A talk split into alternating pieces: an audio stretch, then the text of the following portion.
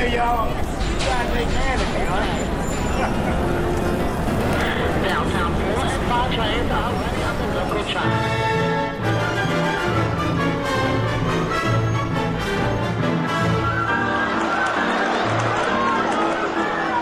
Здравствуйте, друзья! Я Александр Генис, автор и ведущий подкаста «Генис. Взгляд из Нью-Йорка».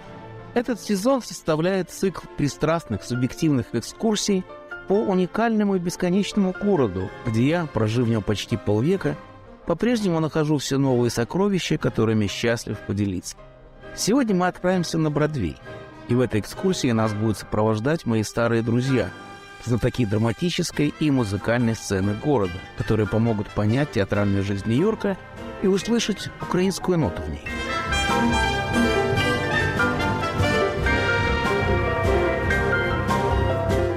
Нас легко найти на сайте Радио Свобода. Подписывайтесь на мой подкаст на Spotify, iTunes, Google Podcasts, Яндекс Music.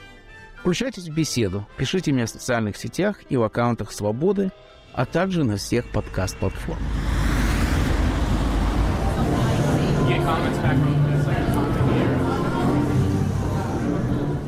Бродвей вошел в мою профессиональную жизнь давно и основательно.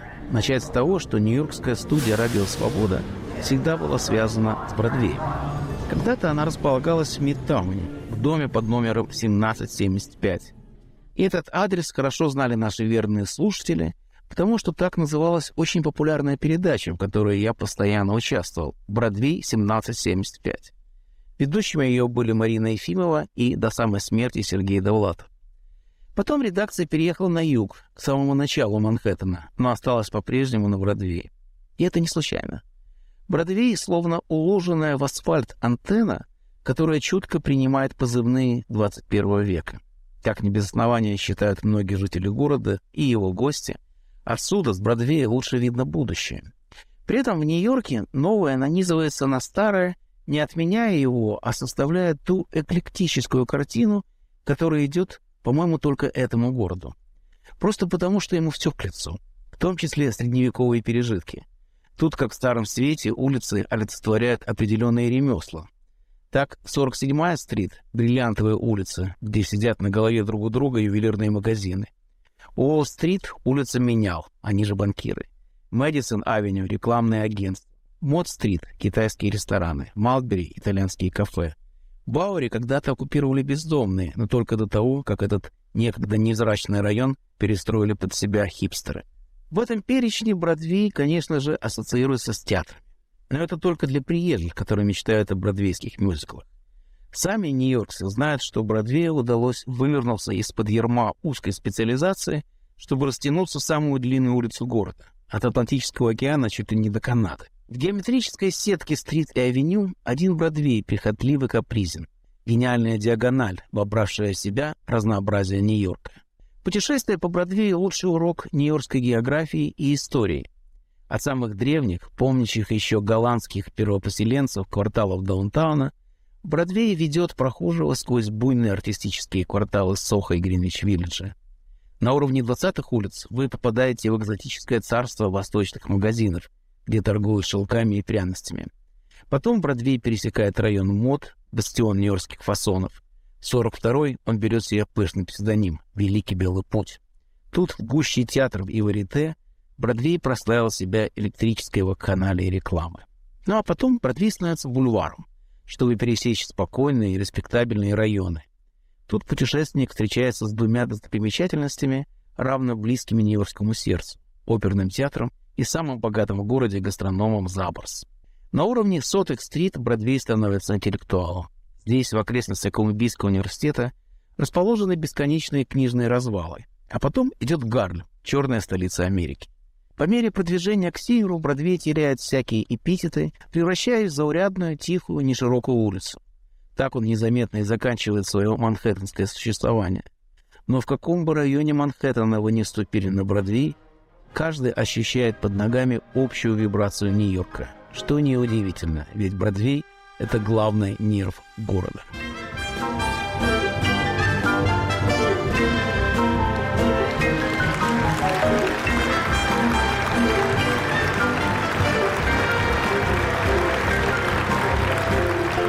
Если для нью-йоркца Бродвей может означать что угодно, то для всего остального человечества он символизирует огни рампы. Театр во всех его проявлениях. На Бродвее ему приходится изрядно вертеться, чтобы выжить в давней конкуренции с кино. В борьбе за существование Бродвей инстинктивно нащупал выход – мюзикл. Лишенный возможности как подражать жизни, так и служить ей примером, американский театр нагнетает условность. Мюзикл — это в сущности театр в театре. Тут, как в том представлении, что устраивают бродячие актеры в «Гамлете», происходит удвоение театральности. Одна условность скрывает другую. Прозаический остаток, то, о чем не поют и не танцуют, воспринимается утрированной реальностью, правдой, так сказать. Неудивительно, что Бродвей — это в первую очередь арена для музыкальных спектаклей. Приехать в Нью-Йорк и не посмотреть модный и очень недешевый мюзикл — такой же нонсенс, как в Париже пройти мимо Лура и Фоли Бержер. Но это не значит, что в Нью-Йорке нет места драматическому театру. Конечно, есть. Только часто его надо искать не на Бродвее. Обо всех разновидностях театральной жизни Нью-Йорка мы беседуем со старожилом, моим старинным товарищем и замечательным профессионалом, режиссером Львом Шехтманом, который поставил множество спектаклей как в России, так и в Америке. Лев, чем отличается американский театр, кроме того, что в нем часто нет вешалки? Ну, это знаменитая фраза Станиславского «театр начинается с вешалки». Почему-то все это адресуют зрителю, но это не всегда так. Театр начинается с вешалки для артистов, имел в виду Константин Сергеевич. И это стало законом, что ли, для всех артистов всего мира, и здесь, и там, и где бы то ни было.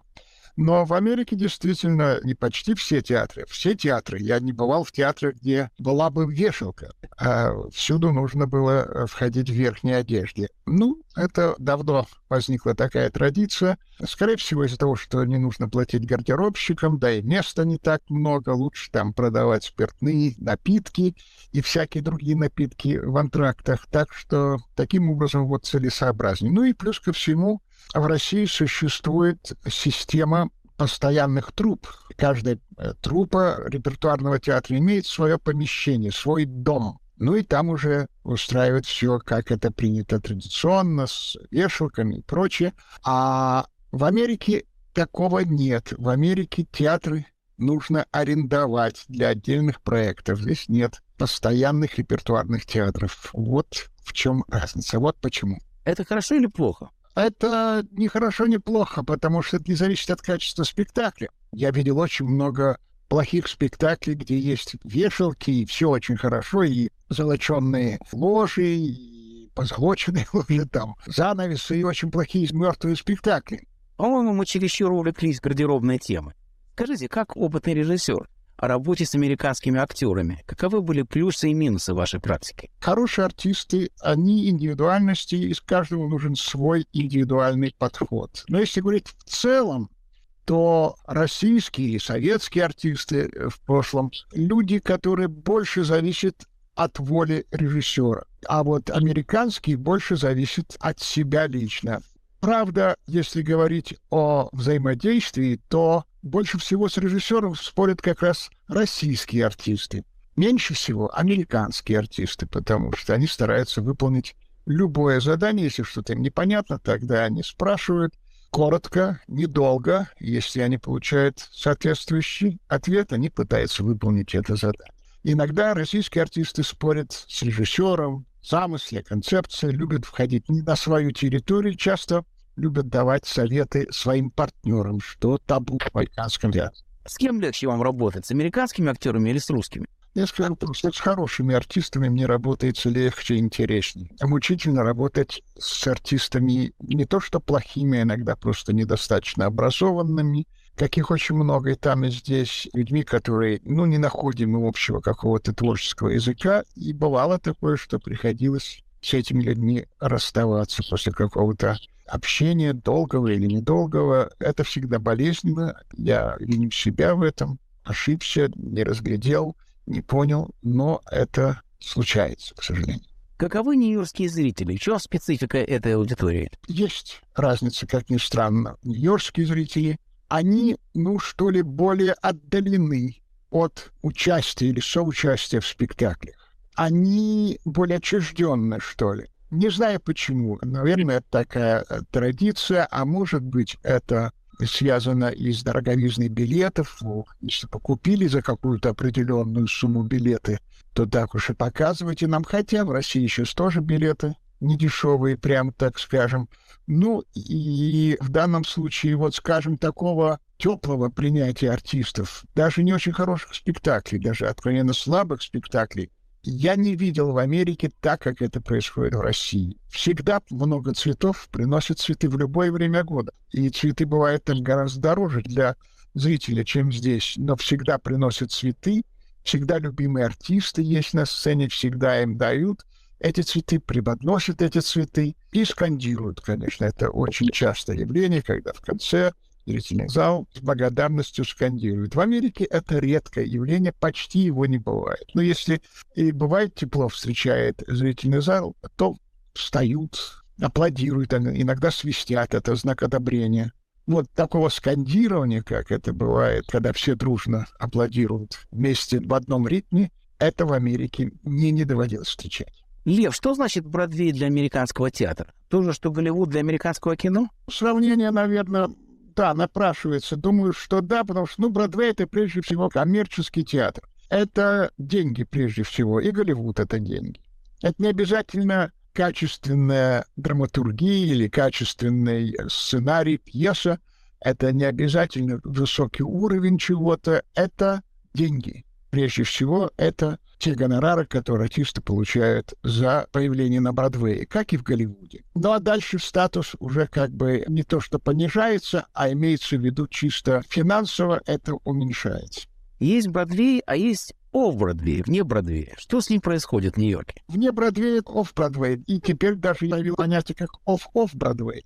Это за, за Бродвей, вне Бродвей. Отличается, во-первых, технически и материальными какими-то тратами, но отличается и уже художественно. Ну, например, оф Бродвей чаще, чем на Бродвей прибегают к драматическим постановкам.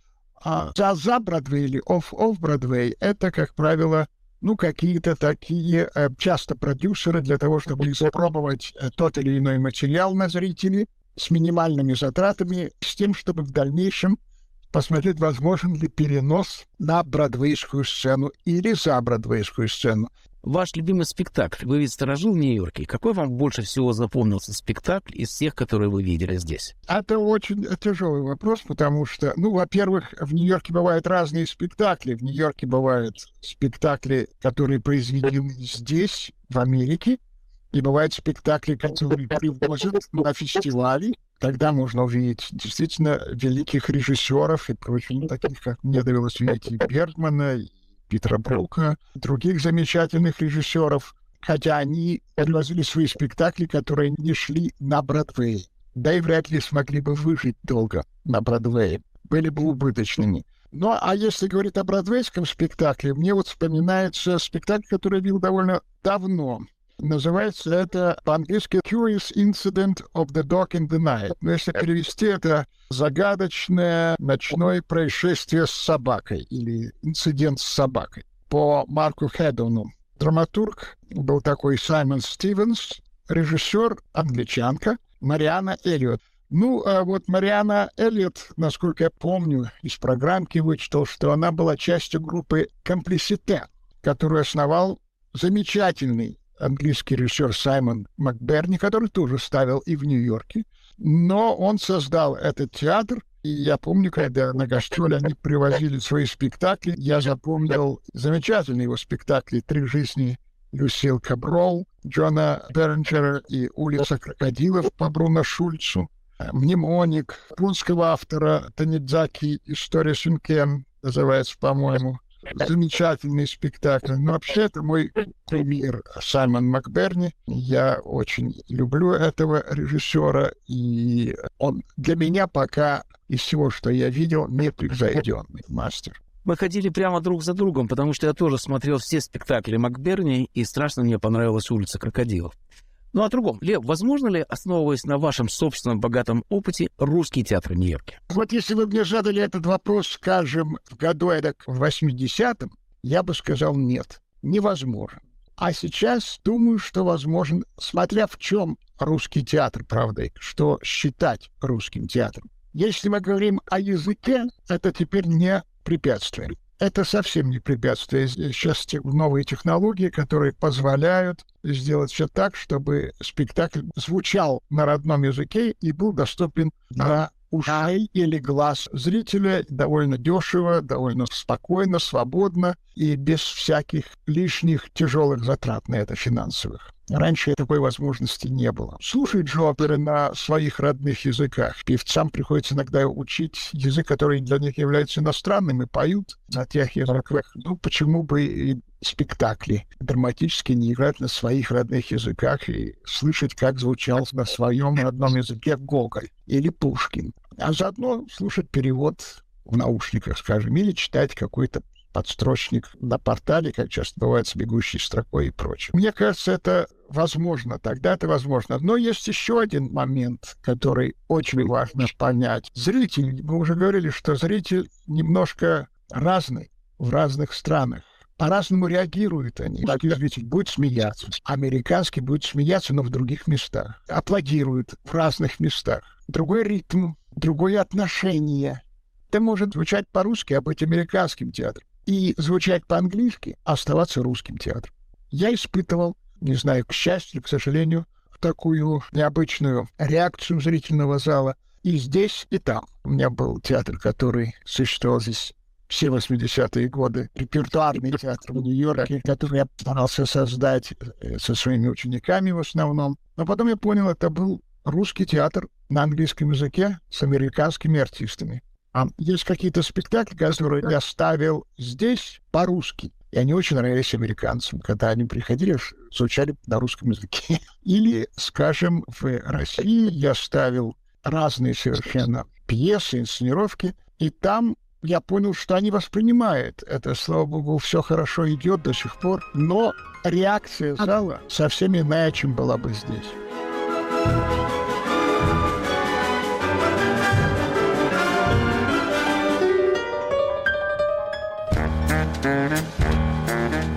Привет, это Полина Галуева. и Иван Толстой. В этом году Радио Свобода празднует свой 70-летний юбилей.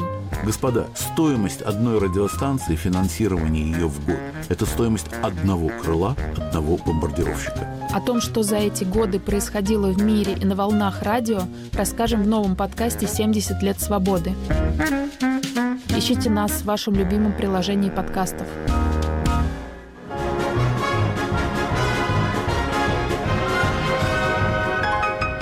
Вы слушаете новый эпизод подкаста «Генис. Взгляд из Нью-Йорка», где идет речь о Бродвее и театральной жизни города.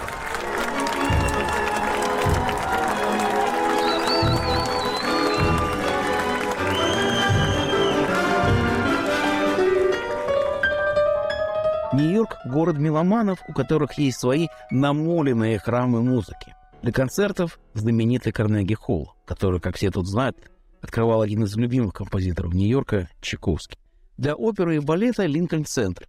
Самый красивый архитектурный комплекс в Нью-Йорке. Особенно по вечерам, когда поднимаются шторы и прохожим становятся видны два подсвеченных, ярких и радостных панно работы Марка Шагала. Линкольн-центр – это действительно центр, комплекс зданий, который включает и нашу знаменитую оперу «Метрополитен», и зал для филармонии, балетный театр, и театр драматический, и кинозал, и музеи, фонтаны со скульптурой Генри Мура и многое другое. Ко всему прочему, это самая красивая площадь Нью-Йорке. Линкольн-центр создан для высокого искусства, и он выполняет свою роль оригинально. Все оперные театры мира похожи, в общем, друг на друга. Это не случайно, потому что они часто возводились во времена, когда опера становилась орудием национального строительства. Вагнер, например, считал, что театральное здание важнее, чем парламент или царский дворец, потому что это есть душа народа, которая поет в оперном театре. Во всех городах оперные театры похожи поэтому. Конечно, одни более роскошные, чем другие, но наш Линкольн-центр точно выделяется. Его архитектура, мне кажется, одновременно современной и долговечной. Прошло ведь уже больше полувека, но Линкольн-центр только хорошеет и лелеет свою историю. Когда в новом театре открывался первый оперный сезон, Мэтт пригласила художника никого иного, как того же Марка Шагала. Он был очень занят. В то время он расписывал не больше, не меньше, как потолок Парижской опера. Кстати, Солоухин, помнится, написал, что нет большего позора, чем позвать местечкового художника расписывать потолок главной французской оперы. Писателю и грибнику очень не понравилось, что коровы бродят по парижской опере. Но вернемся в Нью-Йорк. Шагал сначала отказался от заказа нью-йоркцев. Когда ему сказали, что специально для вас поставим волшебную флейту Моцарта. Можете отказаться от такого вызова? Шагал сказал, не могу. Он придумал все костюмы, даже занавеси были специально для этого спектакля. Так волшебная флейта в первом сезоне шла под эгидой Шагала. С тех пор Линкольн-центр живет и работает как этакий Уралмаш искусства, но с большей пользой. Театр дает по 200 спектаклей в год. Билеты окупают только половину стоимости этих постановок, ибо каждый спектакль роскошный. Это самая дорогая опера в мире, и она того, по-моему, стоит. Когда я недавно был в опере и посмотрел, как горят бесценные лампы из австрийских кристаллов, то подумал, что волшебство в этом зале начинается уже с люстры.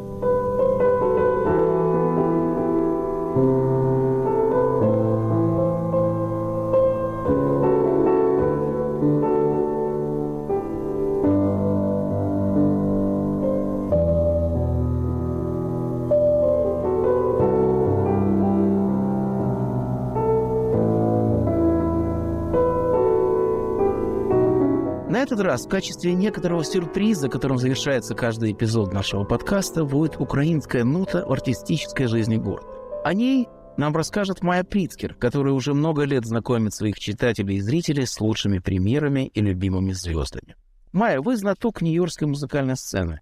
Какую роль украинская музыка играет в сегодняшнем Нью-Йорке? Я бы сказала, намного большую, чем еще до войны. Очень многие музыканты программу свою ставят обязательно какое-то произведение украинского композитора. В первую очередь, конечно, Сильвестров, Валентина Сильвестров все время в программах фигурирует. Причем это интересно. Я слушала концерт Лейфа Уве Ансбес, это выдающийся норвежский пианист. Теперь все говорят, что он только об Украине и думает, и все время играет произведения так или иначе с этой темой связанные, и кроме того, что он и помогает Украине, но он в программу свою одного единственного в течение нескольких сезонов концертов Карнеги-Холли он включил «Богатырь Сильвестр». Скажите, а как музыка Сильвестрова звучит в Нью-Йорке? В чем, как сказать, секрет его музыки? Что он приносит в эту музыкальную палитру? Сильвестров – это поэт, э, который не боится писать музыку мелодичную, нежную, меланхолическую. И даже если эти сочинения написаны были до войны, они полны такой щемящей тоски по прекрасному прошлому, уходящему, исчезающему. И это музыка, которая просто рвет тебе сердце. Она элементарно очень красивая, и ее очень, особенно если ты хороший пианист и хорошо владеешь красками своего инструмента, это потрясающее музыкальное впечатление. Майя, любители оперы в Нью-Йорке знают, что наш оперный театр «Метрополитен» тоже отдает дань уважения Украине. И не одну. Во-первых, они были одними из первых, кто устроил благотворительный вечер в помощь Украине. Все билеты стоили 50 долларов. Многие тогда давали больше, чем 50 долларов. И это было буквально, по-моему, в начале марта. И в середине марта прошлого года был большой благотворительный концерт силами оркестра, хора и солистов Метрополитен Опера. Сейчас, 24 февраля, они провели другой, второй благотворительный концерт с другой программой, но тот же самый оркестр Метрополитен оперы, хор Метрополитен оперы, совершенно потрясающий и то, и другое. И солисты очень хорошие были подобраны. Великолепная программа «Пятая симфония Бетховена», «Реквием Моцарта». Сильвестров «Молитва об Украине», и, конечно, украинский гимн. А как балет участвует в украинской кампании Нью-Йорка? Алексей Ратманский. Все знают, откуда он, кто и что делает, который суперзвезда в хореографии мировой, в частности, американской. Несколько месяцев тому назад, не для Нью-Йорка, правда, а для Пасифик балета, создал очень красивый, острый лирический балет под названием военная элегия, по-моему, так он называется. Я читала восторженные рецензии. Не знаю, может быть, он перенесет этот балет в Нью-Йоркский сити-балет, а может быть, он что-то другое еще сочинит, но я знаю, что душа у него тоже вся в Украине, и от него можно ждать чего-то очень интересного в этом отношении. Кроме того, э, украинский балет приезжал сюда. Киевский балет, труппа из Киева, приезжала с гастролями и выступала в Нью-Джерси, правда, но это рядом с Нью-Йорком. Львовский симфонический оркестр, между прочим, 15 февраля дал свой концерт в Карнеги-холле. То есть украинская музыка постоянно присутствует в Нью-Йорке и стала частью нашей культурной жизни? Я не могу не сказать о большом концерте, который устроил Борис Бирман в центре Михаила Барышникова, целиком посвятив его музыке того же Сильвестрова. Только сейчас из-за войны меломаны Нью-Йорка по-настоящему открывают для себя украинскую музыку. Что делает ее специфической? Я думаю, она более мелодичная. Она где-то вот как и сама Украина, она на переходе между Шопеном, то есть польской интонацией, и российской, русской. В ней какое- какое-то есть тепло, в ней есть меланхолия, в ней есть лирика. И вот за это ее, наверное, и э, любят. Хотя я не знаю, может быть, стиль украинской музыки изменится, потому что жизнь меняется. А что касается имен композиторских, то да, какие-то имена новые появляются. Я думаю, что и не только Сильвестров, тем более, что сейчас становится все больше украинских музыкантов, которые знают эту музыку, понимают ее и могут ее донести, и поэтому они становятся самыми первыми и главными ее пропагандистами.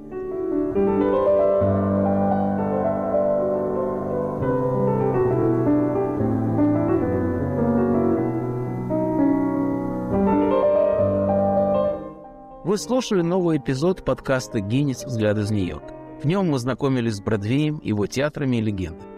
Нам помогали режиссер Лев Шехман и критик-музыковед Майя Прискин. Звучала музыка Валентина Сильвестрова. Напомню, нас легко найти на сайте Радио Свобода. Подписывайтесь на мой подкаст на Spotify, iTunes, Google Podcast, Яндекс.Music. Слушайте на YouTube-канале Радио Свобода Live. Включайтесь в беседу. Пишите мне в социальных сетях и в аккаунтах Свободы, а также на всех подкаст-платформах. Как всегда, ни одно письмо не останется без ответа. До скорой встречи в эфире, друзья.